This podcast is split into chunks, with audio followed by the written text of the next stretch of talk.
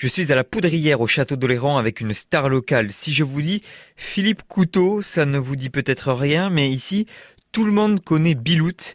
Vous êtes acteur dans le projet que l'on appelle Visite théâtralisée. Bonjour Bilout. Bonjour Lucas, bonjour et bienvenue ici à la Poudrière qui est le lieu de départ des visites théâtralisées qu'on va faire ici tout l'été, tous les mercredis de juillet-août, plus tous les vendredis du mois d'août. Vauban accompagne les vacanciers pour découvrir la citadelle. Eh oui, Lucas, Vauban est en inspection dans la citadelle et son temps est précieux et des gens lui demandent audience. Vauban veut bien et daigne bien les lui accorder et à ce moment-là, le public va partir. On commence par la poudrière avec la visite du plan relief pour comprendre la citadelle dans son ensemble et ensuite, on va partir en promenade.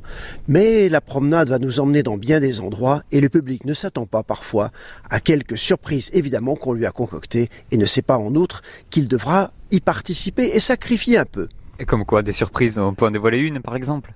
Ah bah, comment se comporter si l'on veut paraître en cours? Alors il y a différents exercices à faire si l'on veut avoir une bonne tenue comme des gens de condition. Je n'irai pas plus loin là-dessus parce qu'il y a plusieurs exercices et ils vont devoir sacrifier on garde la surprise. Donc ça, c'est pour la citadelle ici au château de l'Héran. Puis je crois que vous allez aussi faire un pirate ah oui, c'est un autre personnage. Alors celui-ci qui est bien moins fréquentable. Autant Monsieur de Vauban est quelqu'un de considérable, autant le pirate est un homme absolument maléfique, terrible et que on ne devrait jamais rencontrer. Sauf que les gens qui vont le rencontrer ne savent pas là encore à quoi s'attendre et le pirate va certainement les secouer un peu. Et on va parler là-bas à Chassiron au pied du phare dans ce site qui est superbe aussi. On va parler des naufrageurs et des pilleurs d'épaves, des gens de sacs et de cordes qui finalement eh bien, faisait échouer des navires, euh, tuer des gens. Et là, le public va être euh, un, petit peu secoué aussi par ça, avec une chasse au trésor. évidemment, qui dit pirate dit trésor, et les enfants devront participer à une chasse au trésor. Le trouveront-ils? Généralement, ils le trouvent. On n'a pas eu de cas où les enfants ne le trouvèrent jamais. Ces visites, elles s'adressent euh, aux enfants, aux familles plutôt, ou ça peut s'adresser finalement à tout le monde? Aux enfants que nous sommes tous, ceux qui le sont encore en âge et ceux qui le sont restés dans l'esprit. Ce sont des visites familiales. On y tient beaucoup avec euh, Lionel Paco de la Maison du Tourisme et, toute l'équipe de l'Office. On y tient beaucoup à ce que ce soit des visites familiales.